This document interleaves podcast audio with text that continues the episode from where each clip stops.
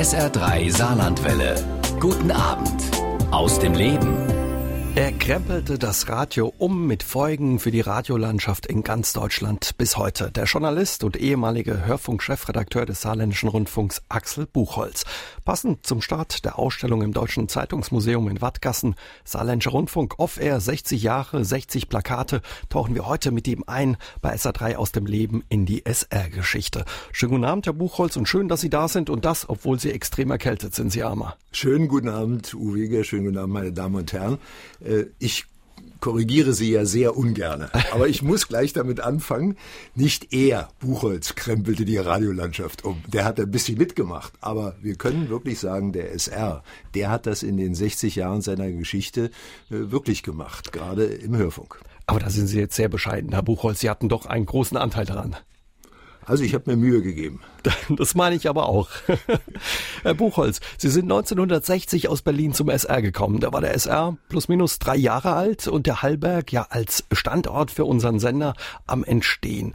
Wie sah das damals hier oben aus? Beziehungsweise ich glaube, Ihr erster ähm, ja, Einsatzort war nach unten in der Wartburg, äh, in der Stadt. Ja, das war das alte evangelische Gemeindehaus Wartburg in der Martin-Luther-Straße.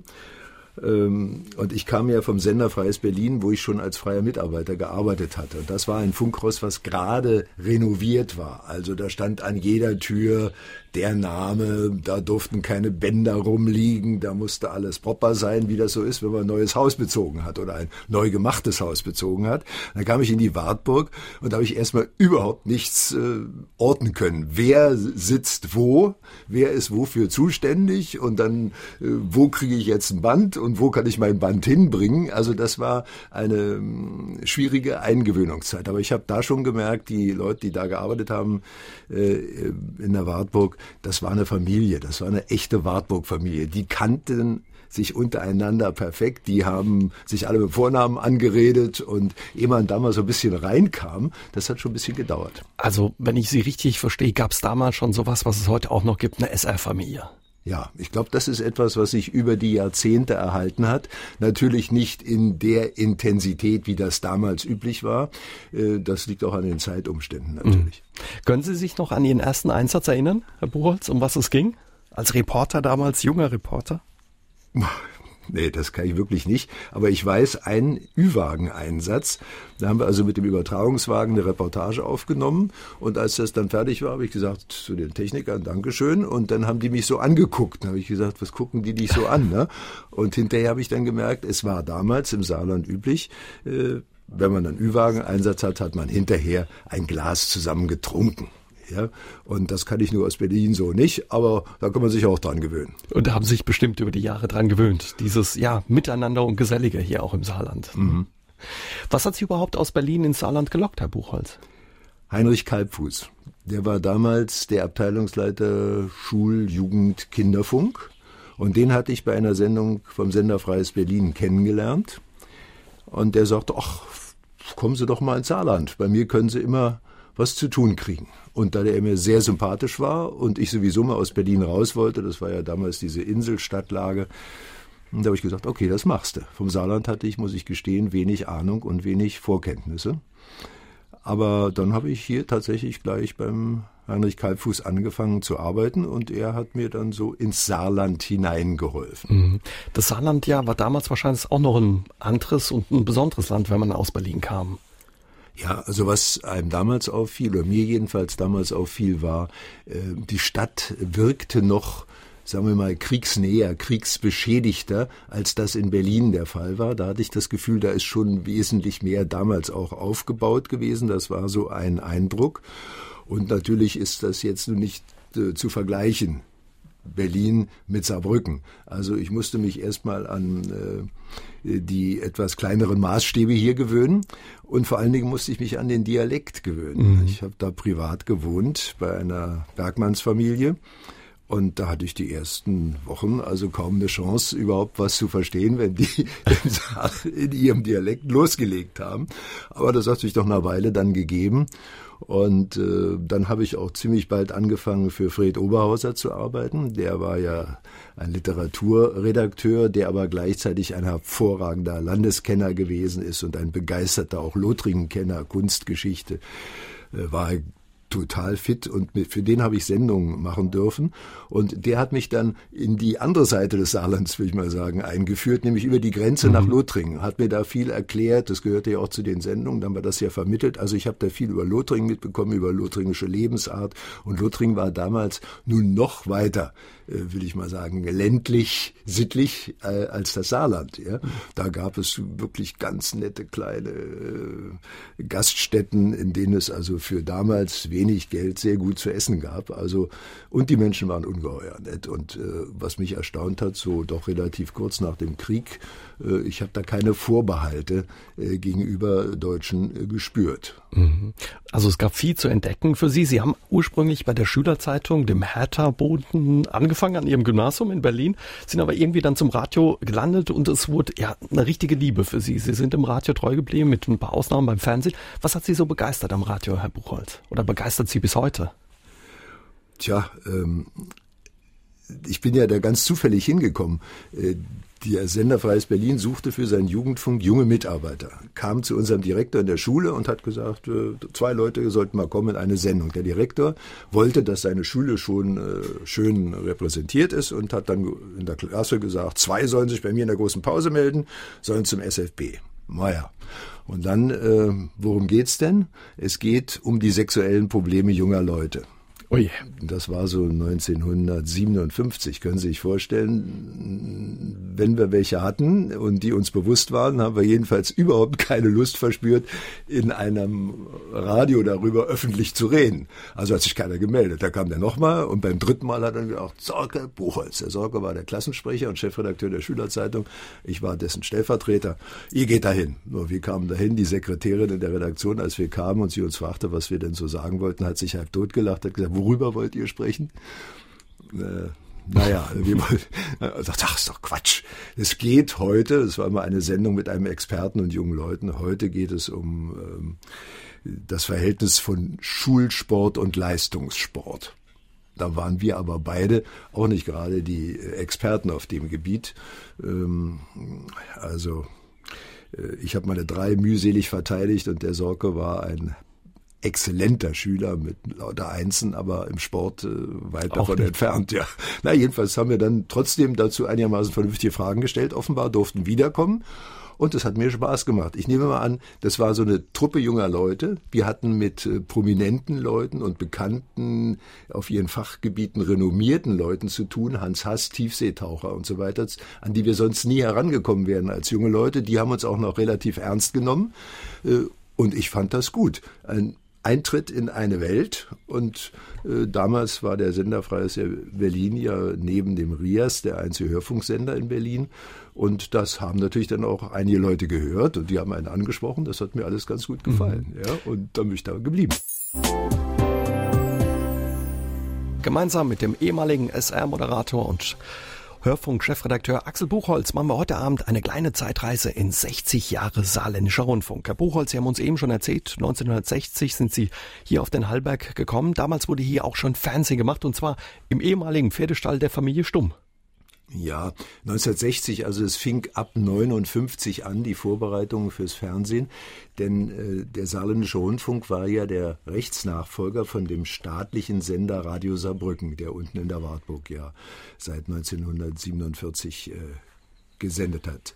Und ähm, da äh, gab es nur ein Radioprogramm und kein Fernsehprogramm. Als der Saarländische Rundfunk nun als öffentlich-rechtliche Anstalt nach 1957 zu senden begann, hatte er Radio, ein Radioprogramm, was er weitgehend erstmal übernehmen konnte, aber kein Fernsehen. Das musste aufgebaut werden. Es gab auch nichts. Also nicht einen, der Fernsehen gelernt hatte, kein Kameramann, keine Kötterin, keine Kamera, kein Schnittraum, alles nicht und vor allen Dingen auch kein Geld, um das alles mhm. zu kaufen. Und offenbar auch kein Fernsehstudio. Und auch kein Fernsehstudio natürlich. Und da hat man überlegt, wir bauen erstmal ein provisorisches Studio und das in dem alten Wirtschaftsgebäude von Schloss Hallberg. Das war so eine U-förmige Bau, ein U-Komplex wurde auch genannt. Und äh, darin bauen wir erstmal das Fernsehen auf, dann bauen wir einen Hörfunk als nächstes neues Gebäude und dann erst das neue Fernsehen. Bis dahin hilft uns dieser Pferdestall. Und da erinnere ich mich wie heute dran, äh, äh, das war aber dann nicht 60, sondern es war dann schon ein bisschen später, 62 vielleicht oder so. Jedenfalls, ich gehe fröhlich, pfeifend äh, an diesem Pferdestallgebäude vorbei und Plötzlich geht da eine Tür auf, die ich gleich gesehen hatte. Aus der Tür kam einer mit rotem Kopf raus und schrie mich an, Ruhe, hier wird Fernsehen gemacht. Und ich sage, oh, Entschuldigung, äh, wusste ich nicht, konnte ich auch nicht wissen. So, ne? Und wer war das? Druck Brands, dieser damals schon berühmt werdende Regisseur. Regisseur, Fernsehregisseur, der viele große Musikshows gemacht hat und äh, den saarländischen Rundfunk, das saarländische Fernsehen mit diesen Musikshows so richtig in der ARD gesettelt hatte. Ein mhm. angesehener Mann. Später hat er mal fürs ZDF dann die Hitparade gemacht. Mhm. Aber dann ein Anschiss von Herrn Brands, das kann auch nicht jeder sagen, dass er den gekriegt hat, aber dann war's gut. Oder dann wussten Sie, im Pferdestall wird Fernsehen gemacht, bitte nicht mehr pfeifen. genau, das war mir dann klar. Ne? Und dann bin ich ja da auch später mal selber reingegangen und habe mir das angesehen. Ne? Das wollte ich ja doch nur wissen. Ne? Interessante Sache war auch noch damals um so bis das Saarland.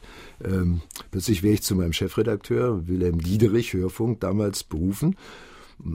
Damals war ja so die Regel, die Untergebenen werden geduzt, Vornamen und du und die Chefs natürlich gesiezt. Also, Axel, was ist das da? Ich sage, Entschuldigung, was meinen Sie? Ja, senderfreies Berlin, was machen Sie da?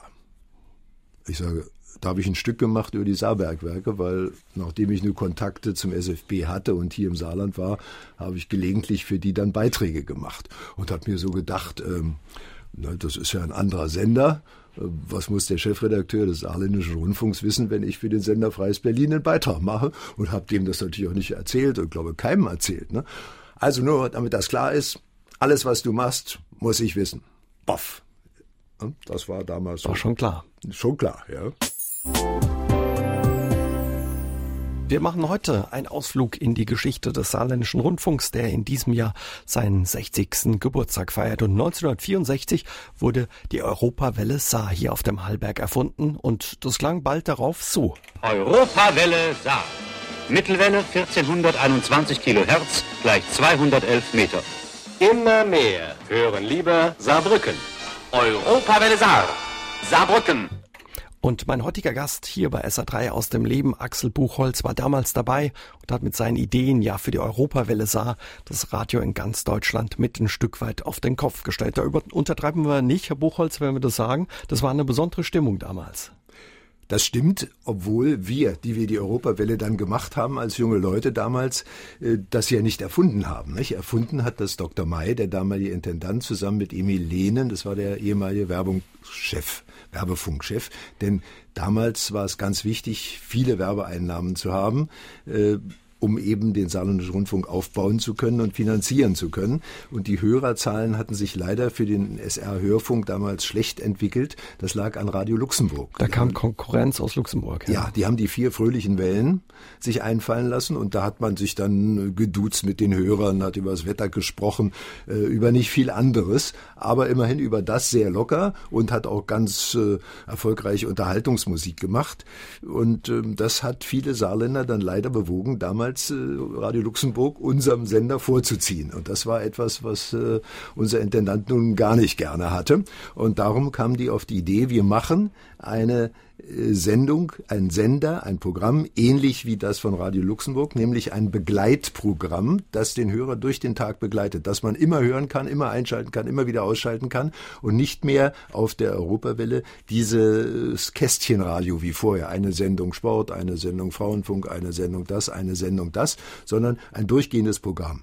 Aber im Unterschied zu Radio Luxemburg, und das war, muss man wirklich sagen, eine dolle Erkenntnis damals unseres Intendanten, äh, wollte er nicht ein reines Unterhaltungsprogramm machen, sondern er wollte ein Unterhaltungsprogramm machen, das sozusagen Transportmittel ist äh, für die Information. Also eingestreut in dieses äh, Unterhaltungsprogramm stündliche Nachrichten, was es bis dahin im deutschen Radio noch nicht gab, muss man sich mal vorstellen. Mhm. Heute eine Selbstverständlichkeit oder halbstündliche Nachrichten sogar morgens. Äh, damals noch nicht. Da war die Europawelle, der Saarländische Rundfunk, ein Vorreiter damit. Und dann eben auch die Magazinsendungen, wo in einen Musikteppich, unterhaltende Musik, aktuelle Informationen eingestreut wurden. Und dann äh, passierte etwas, sagen wir, lawinenartig kann man fast sagen. Die Saarländer haben dann gesagt, klasse, Ja, das gefällt uns jetzt und sind wieder zurückgekommen äh, von Radio Luxemburg zu uns. Die Hörerzahlen sind gestiegen und gleichzeitig wurde aber auch die Senderleistung unseres Mittelwellensenders hier im Saarland stark erhöht. Das war dann zum Schluss der stärkste Mittelwellensender, den es überhaupt in Deutschland gab, mit riesen Reichweiten. Also man konnte sie in ganz Europa fast hören. Ne, ja, haben wir. Wir haben Zuschriften aus Spanien gekriegt, aus Rumänien, aus Stockholm, sogar aus Moskau habe ich mal eine bekommen von der deutschen Botschaft. Hören Sie hier abends, ja. Also wirklich und vor allen Dingen natürlich auch in weiten Teilen Deutschlands. Und das führte eben dazu, dass wir sehr, sehr viele Hörer damals hatten. Einige Hörer rufen an, Herr Buchholz, und erinnern sich noch gut an Sie, zum Beispiel Patrick Schmidt aus Saarbrücken. Er hat mit zehn Jahren einmal neben Ihnen gesessen, hier bei der Europawelle, und er sieht Sie offenbar noch manchmal im Zug und erinnert sich gerne an Sie. Sagt, er war immer ein sehr netter Mensch und ein angenehmer Zeitgenosse. Ist er jetzt noch am Telefon? Nein. nee, nee, am Telefon ist er leider nicht. Würde mich interessieren, was er mit zehn Jahren hier bei der Europawelle gemacht hat. Herr Schmidt, wenn Sie uns hören, melden Sie sich doch einfach nochmal, da klären wir das nochmal. Wir haben damals so Hörer machen Musikprogramme gehabt, aber als Zehnjähriger wäre ein bisschen bisschen zu jung noch, aber interessant. Ja. Wir klären es. Wenn Herr Schmidt uns zuhört, einfach ja. nochmal melden, dann klären wir das gleich nochmal mit ihm. Und Klaus Utzig hört uns in Neunkirchen zu und ja, er hat auch noch Erinnerungen an Sie und eine Frage, Herr Buchholz. Mhm. Als Honorarprofessor an der Uni Mainz referieren Sie unter anderem über das Thema aktiv älter werden, lebenslang aktiv. Ich bin 67 Jahre und war 50 Jahre als Verwaltungsangestellter beschäftigt. Im Ruhestand versuche ich weiterhin meine geistige Fitness als Minijobber im buchhalterischen Bereich und meine körperliche Beweglichkeit durch tägliche ausgiebige Spaziergänge in der Natur zu erhalten. Was für mich noch sehr wichtig erscheint, ist das äußere Erscheinungsbild. Durch modische Kleidung fühlt man sich jünger und erhöht sein Selbstwertgefühl. Inwieweit gehen Sie mit meinen Aussagen konform und haben Sie eventuell Vorschläge, wie man als fast 70er den Alltag gestalten kann. Vielen Dank. Herr Utzig, äh, ich gehe mit Ihren Vorschlägen wirklich ganz und gar konform. Bis auf einen Punkt. An der Uni beschränke ich mich auf Journalismus äh, und nicht auf das Thema aktiv älter werden. Da war ich mal zu einer Podiumsdiskussionsveranstaltung eingeladen zu dem Thema und habe da gesagt, was ich denke. Das war aber mehr so meine laienhafte Meinung. Also, sich interessieren, sich engagieren, Sport treiben und immer brav auf die Ehefrau hören, wenn die was äh, zu sagen hat. Das sind die besten Prinzipien, finde ich. um Mit dem letzten, Herr Buchholz, haben Sie recht, ja. Ich hoffe, die hat jetzt sich zugehört. Ne? Aber Sie selbst äh, sind auch noch sehr aktiv, Herr Buchholz, auch eine Folge ja einer Programmaktion, Höreraktion damals bei SA1.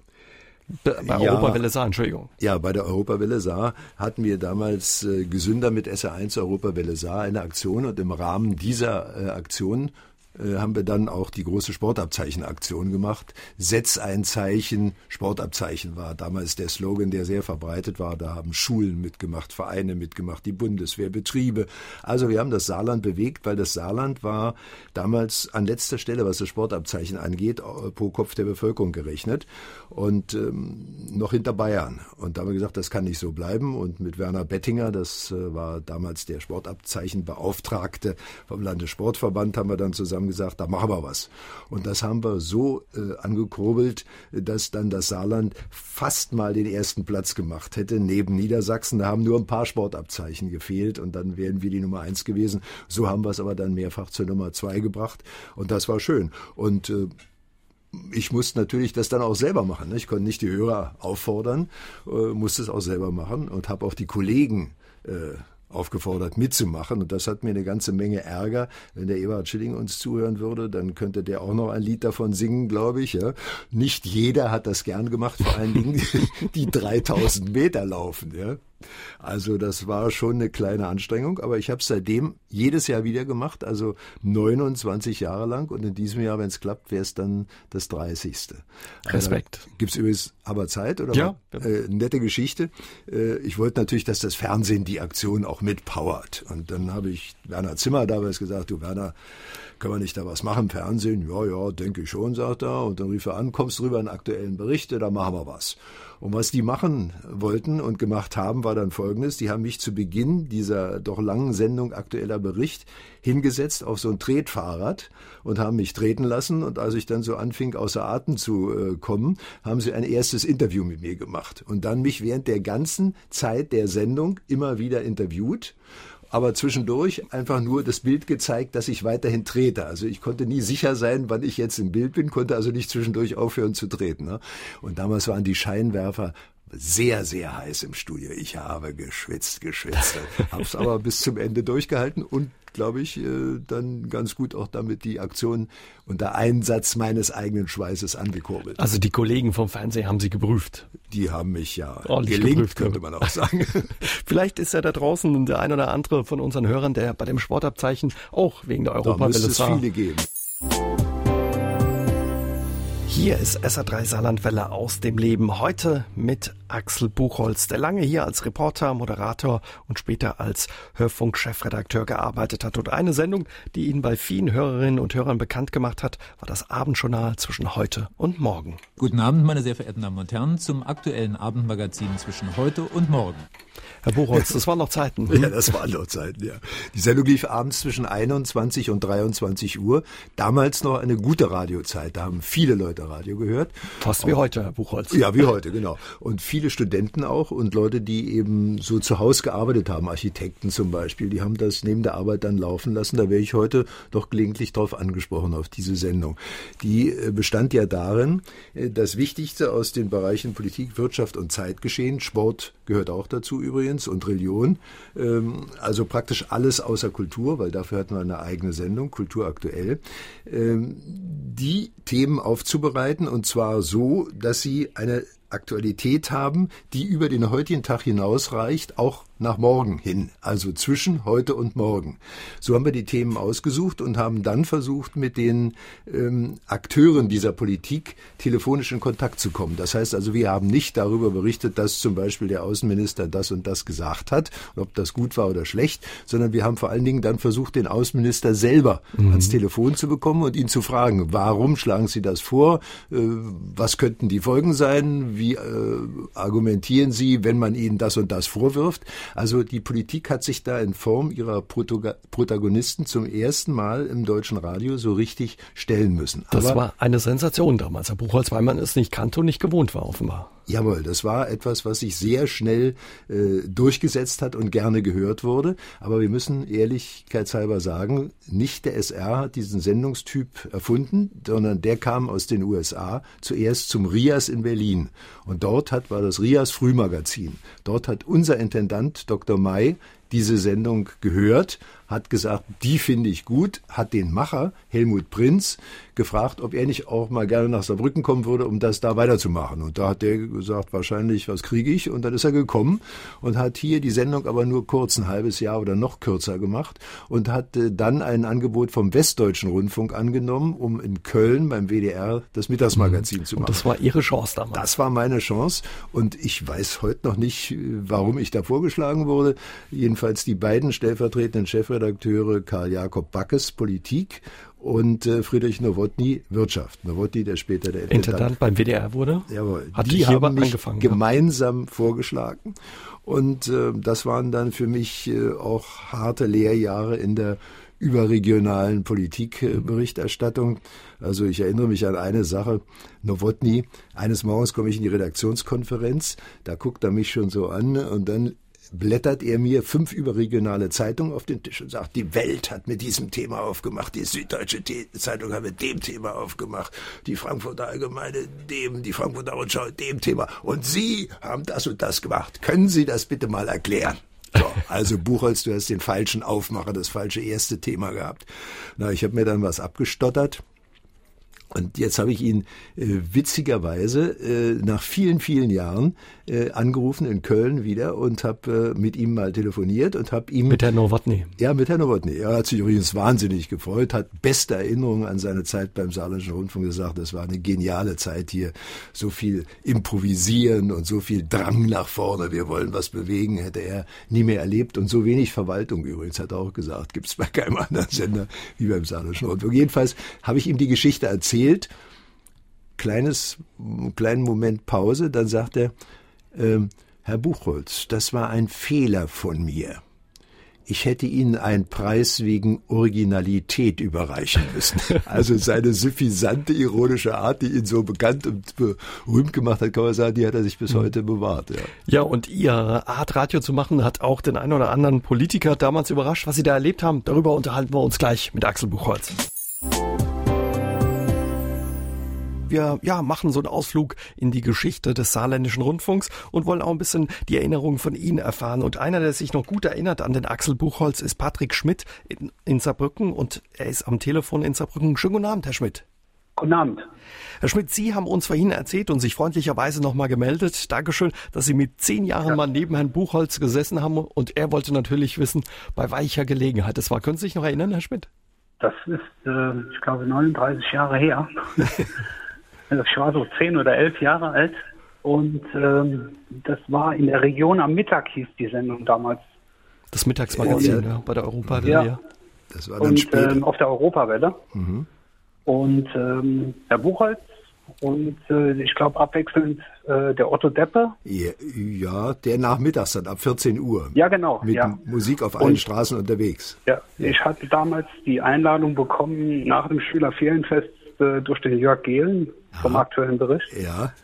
Und dann durfte ich mir den Saarländischen Rundfunk mal über zwei, drei Wochen angucken. Oh. War damals auch noch Superbox mit äh, Jan Hofer, ja. dem jetzigen Mr. Tagesschau. Ja, ja. Und äh, war also ganz interessant. Und mhm. auch mal bunte Funkminuten damals noch mit Peter Maronde. Ja. Da haben wir also, viele große Namen jetzt schon gehört, die damals ja, ja Bernd Duschinski. den ja. SR geprägt haben. Bernd Duschinski mit ja. der roten Laterne, können Sie sich an die noch erinnern? Ja, ja, genau, ja. Geht mal mit. Ja. Der, der Bernd hat immer irgendwelche ähm, Schlagerwettbewerbe oder Musiktitelwettbewerbe ja, gemacht. Ja, geht mal mit am Morgen. Ach, geht mal mit am... der Europawelle. Ja, gut, ja, richtig. Da durften wir damals, ähm, da bin ich das, ich meine, heute kann man es ruhig erzählen, im Krankenschein da hochgelaufen während der Ausbildung oh, oh, oh, und haben dann äh, haben dann gesagt, äh, ja gut, okay, wir sind krankgeschrieben, aber nicht bettlägerisch krankgeschrieben. Da können wir ruhig mal hoch zur, zu, ich glaube, das war SA3 schon gewesen. Ja. Ähm, und äh, können da ruhig mal reinschnuppern. Und äh, ja, dann durften wir dann äh, das Telefon abheben und äh, nachfragen. Ja, ja, ja der, der Bernd war ja sehr populär und sehr nett, ne? Ja, und, absolut, ja. Und wenn er seine rote Laterne verliehen hat, das war immer ein feierlicher Akt, kann man sagen. Ne? Ja, richtig, ja.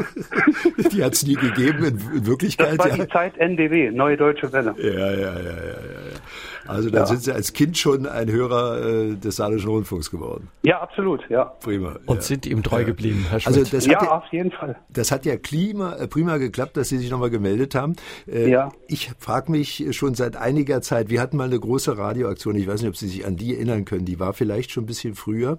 Da haben wir einen Deutschlandwanderer, den haben wir, ich glaube, der hieß Sauer. Den haben wir geschickt zu Fuß von Bodensee bis irgendwie äh, im Norden von Schleswig-Holstein, Kiel. Ich weiß nicht mehr so ganz genau. Nee, und der hat dann regelmäßig darüber berichtet. Und Nein, das kenne ich nicht. Kennen Sie nicht, ja. Und wenn der Nein. Sauer sich mal melden würde, das fände ich auch den natürlich großartig. Heute, aber, wie, auch noch. aber den, den Herrn Buchholz, den habe ich noch des Öfteren gesehen, wie ich nach Hamburg gefahren bin, im Zug. Ja. Immer nett. Immer nett, ja. Ja. Haben Sie, haben Sie mich auf einen guten Fuß erwischt, ne? Ja, nee, ich denke schon. Es war frühmorgens. Also es war irgendwo oh. so kurz, kurz vor acht. Ist ja eigentlich nicht meine Zeit. Ich habe ja nee. lange Abendsendungen ja. gemacht und darum war ich immer abends gut Ist ein drauf. Langschläfer. Ja. Herr Schmidt, okay. vielen Dank für Ihren Anruf, Gerne. dass Sie sich gemeldet haben. Übrigens, die Superbox steht mittlerweile bei der bei SA3 hier bei uns im Studio. Können Sie gerne mal vor, ne, vorbeikommen, angucken. Ansonsten danke für den ja, Anruf. Ja, das wäre das wär eine Sendung, die mal nochmal äh, ins Leben zu rufen wäre, weil es war nämlich eine interessante Geschichte. Und der Erste, und, der sie dann moderiert, müsste Jan Hofer sein, ne? Äh, ja, aber ich glaube, ich glaube, ich, ich denke mal, der hat auch äh, noch ein bisschen so, äh, der kommt ja ab und zu noch in Saarland. Jo, der hat Saarland-Verbindung und Radioblut ja. in den Adern noch. Ja, ja. ja denke schon, ja. ja wäre schön, gute Idee. Herr Schmidt, ja. Dankeschön für Ihren Anruf, einen schönen Abend Ihnen und ja, bis bald. Ja? Wünsche ich auch. Tschüss. Tschüss. Heute machen wir einen Ausflug mit Axel Buchholz, dem ehemaligen Hörfunkchefredakteur, hier beim SR in 60 Jahre SR-Geschichte. Und wenn Axel Buchholz früher am Mikrofon saß, war das Mikro, äh, war das Telefon ein wichtiges Gerät für ihn. Saarländischer Rundfunk, Zeitfunk. Herr Buchholz, das Telefon durfte in Ihren Sendungen, egal ob Abendjournal oder Mittagsmagazin, nicht fehlen. Sie haben damals was gemacht, was damals ganz neu war. Sie haben per Telefon Politiker direkt angerufen. Ja, ja. Ähm, das Telefon war ja eine Möglichkeit mit Hörern, aber auch mit den Darstellern von Politik, Zeitgeschehen, Sportlern, weiß ich, Bischöfen, äh, in Kontakt zu kommen, direkt. Und das haben wir weitlich genutzt. Ja, heute ist ja so, da ist schnell mal von einem Hörer eine App äh, geschickt worden oder ein Tweet geschickt worden.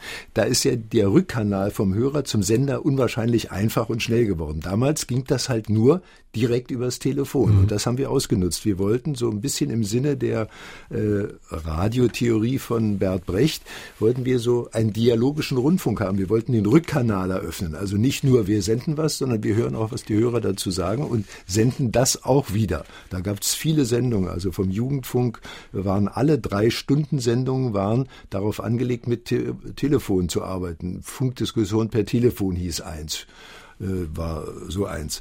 Äh, dann äh, hatten wir morgens ähm, dieses Wortgefecht im, in der aktuellen Sendung im Vormittagsmagazin um 8.45 Uhr. Ein aktuelles Thema des Tages. Die Hörer konnten dazu anrufen und dann 9.15 Uhr hat ein Experte dazu nochmal Stellung genommen. Und wir haben das damals live gesendet. Das wird ja heute im Radio eigentlich sehr ungern gemacht, weil man sicher sein will, dass da nicht falsche Dinge über den Sender gehen und manche äh, das ja dann auch ausnutzen leider. Ist bei Ihnen nie passiert, Herr Buchholz, dass da was in die Hose ging oder? Doch, es ist auch passiert, aber wir hatten damals, war es noch eine andere Zeit, es war erstens sehr selten. Und zweitens äh, hatten wir irgendwie auch bessere Nerven, ja, und mhm. vielleicht auch Chefs, die dann ein Auge zugedrückt haben. Eine Sache erinnere ich mich, das war also ziemlich fürchterlich. Äh, da ging es um, wie soll man streuen im Winter mit Split oder mit Salz? Ja, so. Großes Thema mit viel Diskussionsstoff. Ja, genau. Und wurde auch viel angerufen und einer rief an und den haben wir live draufgenommen und der erzählte dann also irgendwie, er ist für das oder jedes, weiß ich mehr. Und im Übrigen sagt, die, sagt der plötzlich aus heiterem Himmel, der Ministerpräsident ist schwul. Oh je. Tja, äh, sagt auch den Namen noch dazu. Ne? Äh, gut, äh, wir haben kurze Entschuldigung, gut, haben die dann abgewürgt am Telefon, aber dann wollte uns erstmal keiner glauben, dass sowas ein Zufall ist. Das geht doch nicht, dass Hörer den Ministerpräsidenten da öffentlich und so weiter. Ähm, wie gesagt, tut uns leid. Ja. Es gibt auch solche Hörer und das müssen wir dann leider ertragen und der Ministerpräsident wird es überleben. Er hat also mich auch nie darauf angesprochen oder hat persönlich nie darauf reagiert. Ne? Aber es gab ein paar andere Fälle, wo dann auch einer seine geschiedene Ehefrau plötzlich aus heiterem Himmel bei so einem Gespräch beleidigt hat. Ja, äh, die hat sich aber gewehrt. Mhm. Und im anderen Fall hat einer mal die, die Stadtreinigung angegriffen. Direkt, die bei ihm zu Hause da und da das und das nicht gut macht. Ergebnis war, dass die Stadtreinigung geklagt hat gegen und der musste ein Bußgeld bezahlen, weil das war eine Verleumdung oder was ich. Also äh, solche Fälle hatten wir auch. Aber das war die seltene, das Seltene und die Sendung wurde gern gehört und viele haben da angerufen und mitgemacht und viele mussten sich auch sehr überwinden, damit mhm. zu machen. Hat sogar eine Diplomarbeit einer Psychologin an der Saar-Universität über dieses Thema gegeben. Oder wenn es keine Diplomarbeit war, dann war es eine Semesterarbeit. Ja. Und manch Politiker war auch ganz überrascht, dass er auf einmal am Telefon war, offenbar, ja. Ja, wir hatten mal einmal den Fall, das war der rheinland-pfälzische Ministerpräsident Altmaier. Nach einer Wahl haben wir den angerufen und haben ihn gebeten, mal was zum Wahlergebnis zu sagen. Ja? Und dann äh, legte der so ungefähr so los. Ähm, die CDU in Rheinland-Pfalz haben sie hat ähm, mit großer Freude oder ich, großer Trauer, ich weiß nicht mehr, wie das damals war, zur Kenntnis nehmen müssen, genommen das und so. Und das war ich nicht am, äh, das war noch der Helmut Prinz, mein Vorgänger am Mikrofon, und der hat sich noch nicht getraut, den Herrn Ministerpräsidenten da zu unterbrechen. Das mussten also Journalisten was dazu lernen und die Politiker auch. Ja. Mhm. Und als er sich dann schließlich äh, getraut hat, hat er gesagt, Entschuldigung, Herr Ministerpräsident, wir sind schon seit einiger Zeit live auf dem Sender. Ne? Der hat das gar nicht gemerkt, der Altmaier. Der Altmaier, der konnte sich das nicht vorstellen. Der hat ihm das gesagt. Äh, der Helmut Prinz, natürlich, wir machen dann ein Live-Interview, ich rufe Sie an und so. Aber der konnte sich das gar nicht vorstellen. Der dachte, das ist irgendwie für eine Stellungnahme, die schriftlich dann aufgeschrieben und dann verlesen wird. Ne? Also beide Seiten mussten lernen, aber das Ergebnis war, glaube ich, ein gutes. Die Politik ist ein Stück bürgernäher dadurch geworden. Von Ihren Chefs gab es nicht so viel Gegenwind offenbar, eher Rückenwind, Herr Buchholz, oder haben die sich auch gewehrt, haben gesagt, Mensch, was macht ihr da? Nö. nö. Die wollten das. Nee. Also ja, die Chefs wollten das äh, und der Dr. Meyer hat, der Intendant persönlich, diese Sendung erfunden, äh, hierher gebracht aus Berlin und ich glaube, dass der sehr glücklich war, dass die so gut funktioniert hat. Der war ja auch mal, ein paar Mal hatte ich auch mit ihm zu tun durch die Sendung. Einmal, da muss man sich vorstellen, das ist eine andere Zeit, damals noch kalter Krieg und so. Ne? Und da hatte ich den... Ähm, äh, Vorsitzenden der Kommunistischen Partei in der Bundesrepublik in Westdeutschland äh, interviewt zu einem Thema, wie es mit dem Ausdruck, was ich äh, also wie es mit irgendeiner politischen Kampfparole sei, weil die Italiener sahen das anders als die Bundesdeutschen. Und das hatte ihm wohl jemand gesteckt, dass dieses Interview aufgenommen war und da zum Senden bereit lag. Und plötzlich taucht der da auf, kurz vor der Sendung bei mir und sagt, Herr Buchholz, ich höre da, können wir das mal anhören? Ne? Und es sei ein gutes Recht als Intendant. Er ist verantwortlich für alles, was über den Sender geht, obwohl mir das damals gar nicht gepasst hat natürlich. Aber es sei ein gutes Recht, äh, hat er sich's angehört. Und dann gesagt, ja, muss das sein und so, Kommunist. Und da habe ich gesagt, ähm, Herr Intendant, ich sehe nicht ein, warum wir den dazu nicht äh, interviewen sollen. Ne? Und so sagt er, naja, gut, hat er seine Zigarre wieder in den Mund genommen und ist wieder ins Schloss hier äh, verschwunden in die Intendanz. Kann ich noch eine andere Geschichte zu ihm erzählen, die ist, äh, zeigt ihn auch von einer äh, ganz anderen Seite, wie man ihn an sich nicht gekannt hat, nämlich von einer sehr liberalen und äh, sehr geschickten auch. Mhm. Das machen wir gleich, Herr Buchholz. Ich habe noch eine schöne Geschichte für, für Sie von einer Hörerin von Gabi Gläser aus Tolai. Die hat beim SR mal einen Berlin-Flug mit Ihnen gewonnen. Sie mhm. war frühzeitig damals am Flughafen hier in Ensheim und hat lange gewartet und hat gewartet und hat gewartet. Aber wer kam nicht? Axel Buchholz. Der Flieger flog dann ohne Sie nach Berlin. Das war angeblich der erste Flug, den Sie jemals verpasst haben. Nichtsdestotrotz, der Flug fand einen Tag später statt, hat sie uns erzählt. Sie durfte sogar ihren Mann mit zur Funkausstellung mitbringen. Es war ein sehr schöner, langer 48-Stunden-Tag. Sie schickt auch heute noch schöne Grüße. Vielen Dank. Ich entschuldige mich auch heute nochmal, kann mich aber nicht mehr daran erinnern. Er war wahrscheinlich vor elf, Herr Buchholz. Der Ja, ja, das war wahrscheinlich zu früh. Ne? Sie hören SR3 Saarlandwelle aus dem Leben. Heute mit Axel Buchholz, dem ehemaligen SR-Moderator und langjährigen Hörfunk-Chefredakteur. Und wir machen gemeinsam einen Ausflug in 60 Jahre SR-Geschichte. Herr Buchholz, Sie haben heute Abend schon Ihren ehemaligen Chef häufig angesprochen, den Dr. Franz May, der damals die Europawelle Saar angeschoben hat. Ich habe bei uns mal im Archiv gekramt und habe was gefunden über den Anfang der Europawelle, wo er sich damals auch zu Wort gemeldet hat. Wir hoffen, dass unser Mittelwellenprogramm das wir ab morgen mit einer Sendestärke von 300 Kilowatt auf den Weg schicken, eine echte Quelle der Information nicht nur für die Menschen in der Bundesrepublik, sondern auch für unsere Brüder jenseits der Mauer sein wird. Denn genaue und objektive Information ist das Erste, was die Menschen von drüben von uns verlangen. Mhm. Also dank dieses starken Mittelwellensenders waren Sie in ganz Europa zu hören und eben auch hinter dem eisernen Vorhang in der ehemaligen DDR. Und Sie hatten da offenbar wirklich viele Hörer. Wir hatten da viele Hörer. Vor allen Dingen hatte auch Manfred Sechsauer dort viele Hörer. Der Manfred hat ja Hallo Twen gemacht, hat die Popmusik hier eingeführt. Der Dieter Thomas Heck war unser Schlagerexperte. Die beiden waren so ein bisschen Antipoden im Programm. Aber der Manfred mit seiner Popmusik, der hat die Hörer in der DDR wahnsinnig begeistert. Er hatte viele Fans und äh, als wir 50 äh, Jahre Europawelle Saar gefeiert haben, da kam gerade rechtzeitig von einem Herrn Zettel der jetzt in der Bundesrepublik in Erlangen lebt, eine Postkarte. Die Postkarte hatte er damals aus der DDR, aus Mecklenburg, an die Europawelle geschickt. Die wurde von der Stasi abgefangen und als er dann viele Jahrzehnte später seine Stasi-Akte sich hat äh, ansehen können, da fand er als erstes darin oben auf diese Postkarte, die ich hier in der Hand habe, die er uns geschickt hat. Wir die haben sie uns mitgebracht, eine ganz ja normale Postkarte, ja. wo ein Rätsel beantwortet wurde. Der, hatte, der hatte teilgenommen an einer Musikpreisfrage und der Titel hieß Painterman von The Creation war die Antwort, Günter Zettel. So.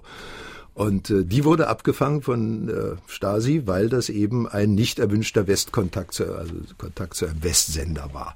Und äh, das war sein erster Eintrag übrigens in seiner Stasi-Akte, die er hatte. Dann kamen noch ein paar äh, andere dazu. Und äh, den haben wir dann eingeladen zur Feier 50 Jahre Europawelle.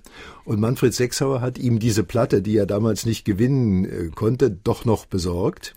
Mhm. Und äh, auf der Bühne haben wir ihm feierlich äh, diese Platte dann überreicht. Und als die beiden da auf der Bühne standen, sich in den Armen lagen, da sind mir auch die Tränen in die Augen gekommen. Also sowas von äh, Freude, ja, nach so vielen Jahren. Und das hat auch gezeigt, diese enge Bindung, die wir zu vielen Hörern hatten in der DDR. Ich kann Ihnen da äh, noch viele Geschichten erzählen, könnte ich, wenn wir Zeit hätten. Für eine Sache haben wir, glaube ich, noch Zeit, Herr Buchholz, oder die nehmen wir uns die Zeit. Angeblich gab es auch eben, weil Sie so viel Post aus der ehemaligen DDR bekommen haben, auch einen Spion hier, der da genau drauf geachtet hat. Ja, es gab oder nicht genau genommen einen, ja, es gab also mehrere, aber eine Spionen, inoffizielle Mitarbeiter. Nein, das war eine richtige Spionin der Stasi. Äh, die äh, ist hier in den Sender eingeschleust worden und das Ziel war, äh, eben an unsere Hörerpost ranzukommen, um da drüben zu sagen, die und die haben Westkommt. Die DDR hat sich mehrfach abgesichert. Die hat einmal ausgehende Post in den eigenen Briefkästen kontrolliert. Ne? Und dann hat sie eben auch noch äh, über den Sender gehört und dann noch versucht, an die Daten ranzukommen. Also das waren schon andere Zeiten. Wir haben es immer irgendwie äh, geahnt und befürchtet. Aber als wir dann hinterher erfahren haben, wer es war, hätten wir nie im Traum dran gedacht. Mhm. Sie haben den Manfred Sechsauer, den Sexy, schon angesprochen. In der nächsten Stunde wollen wir noch ein bisschen intensiver auf ihn eingehen und seine Sendung Hallo Sven. Aber eine schöne Geschichte habe ich noch von Martin Knecht aus Ludweiler, die mit äh, Hallo Sven und Manfred Sechsauer zu tun hat. Herr Knecht äh, ist Jahrgang 49 und erinnert sich an ja seine Geschichte, eine schöne Geschichte aus dem Sommer 65. Da war er in Spanien im Urlaub, ein Hotel in der Nähe eines Campingplatzes und er traf da am Strand auf zwei Angländer, äh, Angler, zwei Saarländer aus Ludweiler und aus dem Sonnenuntergang kam ein Mädchen äh, auf diese zwei Angler zu. Ähm, sie wollte offenbar zum Essen rufen. Es war die Tochter einer der Angler und es hat direkt Zoom gemacht. Also da hatte der Blitz eingeschlagen bei Herrn Knecht und ja, im September drauf ist er abgehauen und mit dem Motorrad von Baden nach Ludweiler gefahren und die Verbindung wurde gehalten eben über die Sendung Hallo Twen von Manfred Sechsauer und schließlich haben die beiden irgendwann geheiratet und ja, sehr lange, sehr glücklich zusammengelebt. Auch eine schöne Geschichte. Ja, die Europawelle hat bei vielen Hochzeiten eine Rolle gespielt, denn es war damals eine Zeit lang Brauch, die Braut zum Studio des Saarländischen Rundfunks zu entführen. Ja, also plötzlich Ach, tauchte dann eine Braut auf mit einigen Begleitern hier und äh, die hat sich dann hier vergnügt, hat er wahrscheinlich auch was zu trinken gekriegt und äh, irgendwann kam der Bräutigam auf die Idee, die da hier mal irgendwie wieder auszulösen. Das Wo ist die Braut? Beim SR, ja. Ja. Okay. ja. Übrigens, das haben Sie früher häufig gemacht. Sie haben Hörer eingeladen ins Studio ganz regelmäßig. Ja, das war ganz normal. Das haben wir gerne gemacht und ich fand es auch immer ganz toll, auch für uns, weil wir haben dann nämlich erfahren, wie unsere Sendungen ankommen, was die Hörer sich noch wünschen, was sie ein bisschen anders hätten und so. War wunderbares Feedback und es macht auch mehr Spaß, viel mehr, finde ich, wenn man weiß, wer einem da auf der anderen Seite zuhört und wenn man zu den Leuten äh, einen Kontakt hat. Anlässlich des 60. Geburtstages des SR machen wir einen Ausflug in die Geschichte unseres Senders hier auf dem Hallberg. Und in den 60 Jahren hat Axel Buchholz den SR nicht nur von klein auf miterlebt, sondern hier auch auf dem Hallberg vieles bewegt, vor allem in dem von ihm heißgeliebten Radio. Und heute ist er mein Gast bei SR3 aus dem Leben. Aber neben der Information, über die wir in den vergangenen Stunden schon viel gesprochen haben, war ja das Thema Unterhaltung auch immer wichtig bei der Europawelle Saar Buchholz, bei der Sie angefangen haben. Zum Beispiel an die Sendung, an die sich viele, viele noch erinnern, die Kultsendung Hallo Sven. Hallo Sven, Musik und Information für junge Hörer. Hallo, Freitag, 6. Januar 1967. Hier ist die 65. Hitparade von Hallo Twem. In den nächsten 55 Minuten haben wir die zwölf erfolgreichsten Titel der vergangenen Woche. Und hier tut sich was, hier bahnt sich was an. Vom vierten auf den zweiten Platz nach vorne gekommen, Rechenschieber raus für die Nummer eins. Das Spencer Davis Group mit Gimme Some Lovin'. Da saßen ganze Generationen von Jugendlichen am Radio und ja, haben zugehört. Ja, das war der ganz große Renner auf der Europawelle, weil die Europawelle war ja Vorreiter der Popmusik durch Manfred Sechsauer und vor allen Dingen dieser Sendung. Und die ist wirklich sehr, sehr gerne von sehr, sehr vielen jungen Leuten gehört worden. Mhm.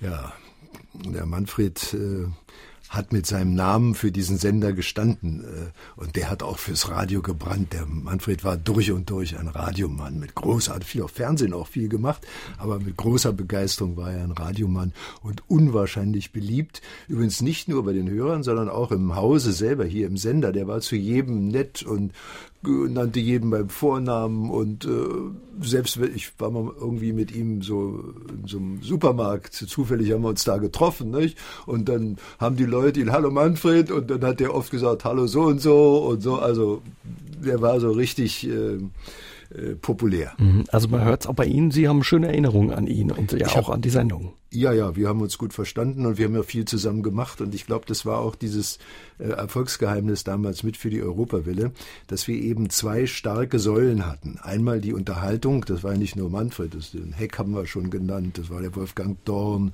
äh, Martin Arnhold und äh, Erich Werwi und wie sie alle hießen, äh, Bernd Tuschinski, äh, die hatten alle dolle Namen, die waren alle sehr beliebt und haben für die Musik gestanden. Und wir von der, Unter äh, von der Information, Otto Deppe ist schon schon als Name genannt worden, Elke Hermann. Wir müssten übrigens so viele Namen noch nennen, die allen Hörern natürlich gut bekannt sind, dann würden wir überhaupt nicht mehr fertig. Also wir haben dann uns anstrengen müssen, dass wir mit unserem Informationsangebot auch Schritt halten konnten. Und beides zusammen, aktuell informieren, schnell informieren, verlässlich informieren, auch mit bekannten Leuten am Telefon informieren, war ganz wichtig. Wir hatten zum Beispiel Schollatur, der übrigens auch hier innerhalb der 60 Jahre seinen ersten Fernsehfilm äh, beim SR gemacht hat, hatten wir oft als ein Kommentator, aber nicht nur ihn, viele andere auch. Und äh, das hat so diesen doppelten Ruf der Europawelle hervorgerufen. Einmal die sind schnell und aktuell und zuverlässig und auf der anderen Seite, die haben dufte Unterhaltung. Mhm. Und Sie haben einen schon angesprochen, ja, der damals sehr beliebt war, auch mit seiner Sendung. Das war Dieter Thomas Heck mit der deutschen Schlagerparade. Über den habe ich auch was gefunden im Archiv. Darf ich dir auch Feuer geben? So, ich habe schon letzten Samstag gesagt, rauchen kannst du alleine. Feuer ja. hast, du, hast du nämlich auch fast Danke. nie. Es geht weiter mit einem Brief von Fräulein Ingeborg Woll in Wiebelskirchen und sie schreibt, lieber Dieter, können bei deiner Sendung auch Jugendliche mitmachen, da mein älterer Bruder sagt, da dürfen nur Ältere mitspielen. Also Liebe Ingeborg, den würde ich aber ganz schön den Kopf waschen, deinem älteren Bruder, was der für ein Quatsch erzählt. Nicht, da kann, kann jeder dran teilnehmen. es durfte noch geraucht werden damals auf Gab es doch keine Rauchmelder im Studio? Das waren andere Zeiten, Herr Buchholz. Ich glaube nicht, ich habe nie geraucht äh, oder ganz oh, wenig. Haben Sie das also für mich war es nicht ausschlaggebend. Aber nee, nee, da wurde geraucht. Ich weiß, Dr. Heinz Dützmann, das war Zeitfunkchef und der hat... Äh, den bunten Plattenteller am Sonntagmorgen moderiert, war auch sehr populär, eine Unterhaltungssendung. Der hat sich immer wahnsinnig geärgert, wenn ihm Kollegen einen vollen Aschenbecher im Studio zu Beginn seiner Sendung hinterlassen hatten. Ja, der Dieter Thomas Heck war auch der ganz große. Es war sozusagen äh, der Antipol äh, zu Manfred Sechser. Der eine deutsche Schlager, der andere Popmusik. Und das hat damals ein Radioprogramm auch noch ausgehalten, dass beide Musikstile nebeneinander gespielt wurden und die Hörer das akzeptieren haben. Also der Popmusik-Fan hat dann auch deutsche Schlager sich angehört und umgekehrt. Heute scheint es ja so zu sein, dass die Leute eine Art von Musik durchgehend hören wollen und dann andere Musikstile nicht mehr tolerieren. Besonders die jungen Leute sind so. Aber damals war das noch anders und das war dann eben, sorgte für eine gute Mischung. Wir hatten ja mit Britta Maria Carell anfangs der Europawelle sogar noch Operetten im Programm. Da kann man sich heute nicht mehr vorstellen, nicht? aber das war so ein ganz breites Spektrum. Eine bunte Mischung. Ja. Und Daniela Schmidt hört unser Schiffweiler zu, hat äh, durchgeklingelt unter der 64064 und sagt, ja Mensch, wenn wir uns schon erinnern, dann müssen wir uns auch an Fritz und Gerti Weißenbach erinnern. Fasenacht ist Fasenacht. Komm, komm, jetzt benimm die Schwänzer Schwerfeld. Kann man mal wieder sehen, was der Alkohol alles anrichten kann. Ja, an die haben nicht, an die hat nicht nur Daniela Schmidt schöne Erinnerungen. Sie hat uns erzählt, das war damals immer schön mit den beiden. Die waren Kult offenbar. Die waren auch Kult. Ferdi Welter darf man nicht vergessen, der noch äh, beim Reichsrundfunk in Saarbrücken schon angefangen hatte, dann zu Radio Saarbrücken kam und dann beim Saarländischen Rundfunk noch lange war.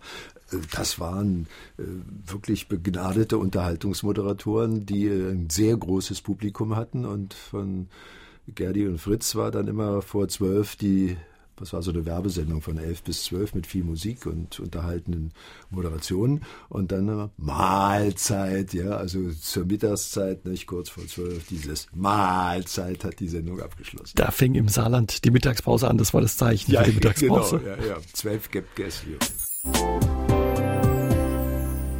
unser Thema heute, ja, das runde Jubiläum, was wir in diesem Jahr hier auf dem Hallberg feiern, 60 Jahre Saarländischer Rundfunk. Und wir haben Sie nach Ihren Erinnerungen gefragt. Und hier ist noch, ja, eine schöne Erinnerung oder einige Erinnerungen von einem Hörer. Guten Tag, mein Name ist Ernest Zapp. Ich höre sehr gern Radio und hab, wollte auch ein bisschen Geschichte erzählen in den ganzen Jahren, wo ich immer Radio gehört habe. Ich habe immer Samstag gegen Roman Bonner Fußball getippt, Expertentipp und auch gegen Bernhard Zimmer und habe eigentlich immer gewonnen. Und das war immer so toll und das war knapp, aber es hat immer gereicht. Und daher haben sie gemeint, ich wäre ein Fußballexperte. Und dann war ich früher immer in der Sportarena, war auch immer sehr schön. Und da hat mal der, wo vom der Rebmann hat mal neben mir geguckt, wo früher für den Tischtennis da war. Und der war so kräftig neben mir, als ich da nichts gesehen habe und dann, was mir auch immer noch sehr lieber und netter Mensch war, war der Sechsauer, weil ich ich habe 40 Jahre im Krankenhaus gearbeitet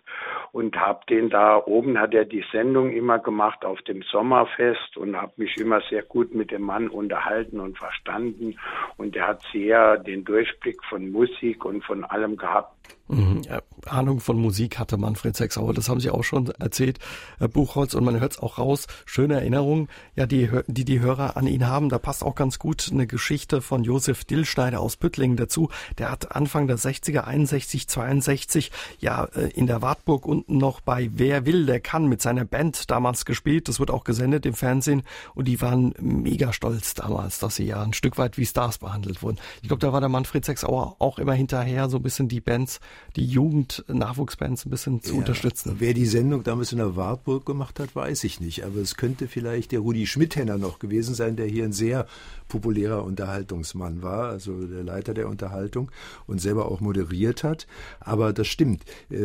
Äh, die Europawelle als junges Programm hat immer gesagt, wir müssen die jungen Bands fördern. Und für Martin war, äh, für Manfred Sechsauer war das auch ein Herzensanliegen, das zu tun. Und es gibt heute noch Bands. Ich habe einen Freund, äh, der da auch schwärmt vom Manfred, weil der sich für die eingesetzt hat und er hatte ja auch ganz gute Beziehungen so zur Plattenindustrie durch sein Fernsehauftritt bei bei Radio Bremen.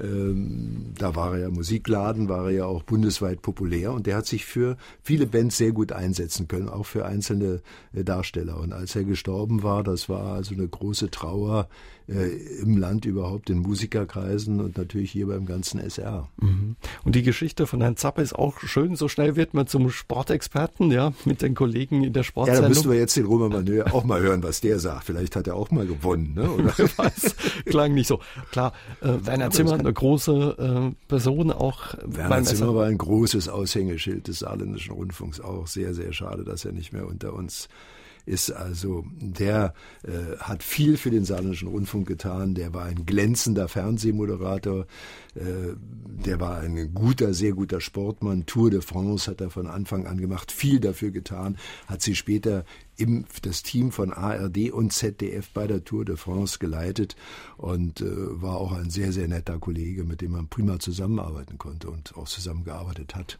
Ja, und zum SR gehört auch die Saarlandwelle, bei der wir heute Abend sind.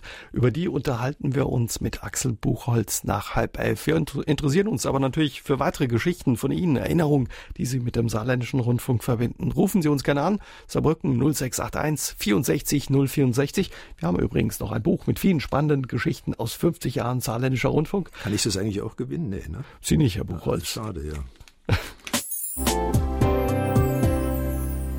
Wir machen einen Ausflug in die Geschichte des saarländischen Rundfunks und klar gehört auch zum SR die Saarlandwelle. Die ging am 7. Januar 1980 on air und da wurde vorher im Vorfeld kräftig getrommelt dafür. Beim saarländischen Rundfunk sind sie ganz hell und bringen uns jetzt die Saarlandwelle. Toll. Und das in Hochdeutsch und in Platt. Das wird klasse. Das wird satt. Ab 7.1.1980 morgens ab 6 Uhr auf UKW Kanal 28. Wir sind a Weile schon ganz gamma. Die Saarlandwelt, das wird der Hammer. Das wird der Hammer. Recht hatten sie. Das wird ein Hammer. es ist heute noch. Den Namen haben, haben, angeblich die Hörer sich ausgedacht, Herr Buchholz. Ja, da gab es einen äh, Wettbewerb und da konnten Hörer Namen einschicken. Es war ja so, die Europawelle war noch so ein Programm, das generationenübergreifend gehört wurde. Da war das Musik Angebot so und die Hörer waren noch geneigt, dann auch Musik sich anzuhören, die gar nicht mehr so ganz ihr Geschmack oder noch nicht ihr Geschmack war. Äh, das hat sich dann geändert und Hörer wollen immer mehr eine bestimmte Art von Musik, die zu ihnen passt und die wollen sie möglichst durchgehend im Stil von morgens bis abends hören. Und dann hat Europawelle, die Europawelle als jüngeres Programm äh, die älteren Hörer nicht mehr so erreicht. Die fühlten sich in der Musik da nicht äh, wieder, fanden sich da nicht wieder und darum hat man gesagt, wir müssen ein spezielles Angebot jetzt auch äh, für die älteren Hörer haben. Und dann zwei, 1999, glaube ich, kam dann auch noch äh, unser Ding dazu für die ganz Jungen, sodass jetzt wirklich ein Schiff, ein Programmschiff fährt mit äh, verschiedenen äh, einzelnen Beibooten, alle für unterschiedliche Altersgruppen. Das kostet natürlich einen Haufen Geld. Geld hat der Saarländische Rundfunk noch nie viel gehabt. Im Augenblick muss er ja wieder sehr sparen. Äh, trotzdem war das nötig und der Intendant damals Professor Hubert Rode, der die Saarlandwelle besonders befördert hat, Dr. Franz Josef Reichert war der erste Programmchef vor allen Dingen mit Bert Robinet zusammen, der sich sehr für die Welle stark gemacht hat, auch für den Dialekt auf der Welle. Äh, der Professor Hubert Rode, der musste das ja durch die Gremien durchkriegen. Und äh, die Gremien haben natürlich gesagt, wo kommt das Geld her? Und Geld hat er ja nicht zusätzliches gehabt. Es musste also aus dem sonstigen Etat rausgespart werden. Und da ging es auch darum, was denn die Mitarbeiter sagen, dass sie nur noch mehr arbeiten sollen. Da war ich Personalratsvorsitzender zu der Zeit. Da wurde ich dann im Rundfunkrat gefragt, was denn der Personalrat dazu sagt, dass da noch mehr Arbeit. Da habe ich gesagt, wir freuen uns auf die Welle, die muss sein und äh, da arbeiten alle sicherlich gerne mehr dafür. Das haben sie ja auch getan. Ne? Und die Welle ist ein großer Erfolg geworden. Also das war eine absolut richtige Entscheidung, das zu tun. Und äh, leider müssen wir uns dann alle noch mehr strecken, wenn wir so ein Projekt durchziehen wollen. Und die Hörer sind froh, dass wir hier bei der das, Saarlandwelle da sind. Genau. Das glaube ich. Ja. Und die Saarlandwelle ist ja auch für die, für die Mitarbeiter des Senders ein Geschenk im Himmel. Denn wenn man älter wird und auf einer jungen Welle zum Beispiel sich nicht mehr, selbst nicht mehr so wohl fühlt, weil man einfach seinen Geschmack auch äh, nicht äh, anpassen kann an das, was die ganz Jungen wollen, dann hat man bei der Saarlandwelle eine Betätigungsmöglichkeit, äh, die dann noch viele Jahre gut andauert und wo man auch dann seine Popularität aus den vorherigen Programmen mit hinnimmt. Das ist also eine wunderbare Sache. Und wenn man das jetzt auch, wie verschiedentlich es schon geschieht, seit langem geschieht, das Fernsehen noch mit einbezieht, dann ist das natürlich ideal. Und ich finde, das macht der Saarländische Rundfunk nach wie vor sehr gut. Arthur Lawson hört uns in Wallerfang zu und erinnert sich gerne ja an Hans-Dieter Hüsch. Klar, den dürfen wir nicht vergessen, wenn wir über den SR ja. sprechen. In den 70er Jahren suchte der mittags immer den Meier. Können Sie sich da noch erinnern? Kann ich mich gut daran erinnern. Der kam immer in eine Sendung und ähm, äh, sagte, also äh, er fing einfach an zu reden, ja, und es war vom Band aufgezeichnet. Vorher hat dann immer mehrere Takes aufgezeichnet und redete einfach vor sich hin. Und der Moderator hatte die Aufgabe, live in dessen vorherigen Redestrom reinzufallen, so dass der Eindruck eines Dialogs entstand. Äh, das klappte oft wunderbar und da gibt's also sehr, sehr viele Folgen, die da gesendet wurden. Und der Meier Hüsch auf der Meier-Suche, wo ist denn der Meier oder so, das war ein Riesenerfolg. Und als dann irgendwie, glaube ich, die hundertste Folge oder ich weiß nicht, wie viel die 500. gelaufen war, äh, da gab es dann eine große öffentliche Sendung zu Meier und Hüsch im Sendesaal. Und Hüsch war natürlich auch mit seinem Gesellschaftsabend lange, lange Redakteur äh, Karl-Heinz Schmieding ein Aushängeschild für den SR. Mhm. Sie waren selbst häufig dann privat beim Gesellschaftsabend. Ja, der Gesellschaftsabend war irgendwie so eine Pflicht, da ging man hin und äh, abends hat man dann äh, natürlich auch noch ein bisschen zusammengesessen mit den Kabarettisten, wenn man so irgendwie zum Sender gehörte, was ich dann sehr gern gemacht habe und daher kannte ich auch den Hans-Dieter Hüsch ganz gut und schätzte ihn sehr. Der hatte so eine feine Art äh, von Humor, so eine nachdenkliche Art, also der hat mir sehr gut gefallen. Ich, wenn ich an Hüsch denke, denke ich immer eine Episode. Ich treffe ihn in der Kantine, wir hatten uns irgendwie länger nicht gesehen und dann reden wir und reden und zum Schluss sage ich dann, äh, wir sollten mal wieder gut nach Frankreich zusammen essen gehen. Sagt er, ja, ja, das hat Mama, so, tschüss weg. So, ich habe da nicht mehr dran gedacht. Irgendwann gehe ich in seinen Gesellschaftsabend. Was höre ich? Eine Nummer, wir sollten mal gut nach Frankreich essen gehen. Das war so dessen Art, ähm, den Leuten aufs Maul zu schauen und dann äh, so etwas, was ja hier im Saarland lange ein Spruch war und heute sicherlich auch noch ist, ähm, aufzugreifen und daraus eine Kabarettnummer zu machen. Schöne Erinnerung an Hans-Dieter Hüsch.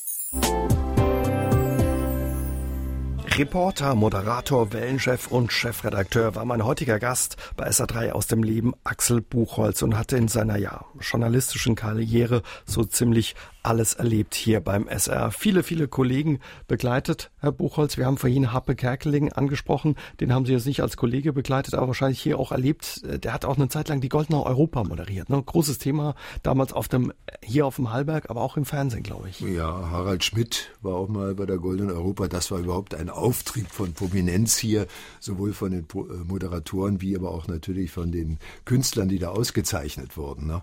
Das war immer auch fürs gesamte Saarland ein großes Ereignis, diese Fernsehsendung.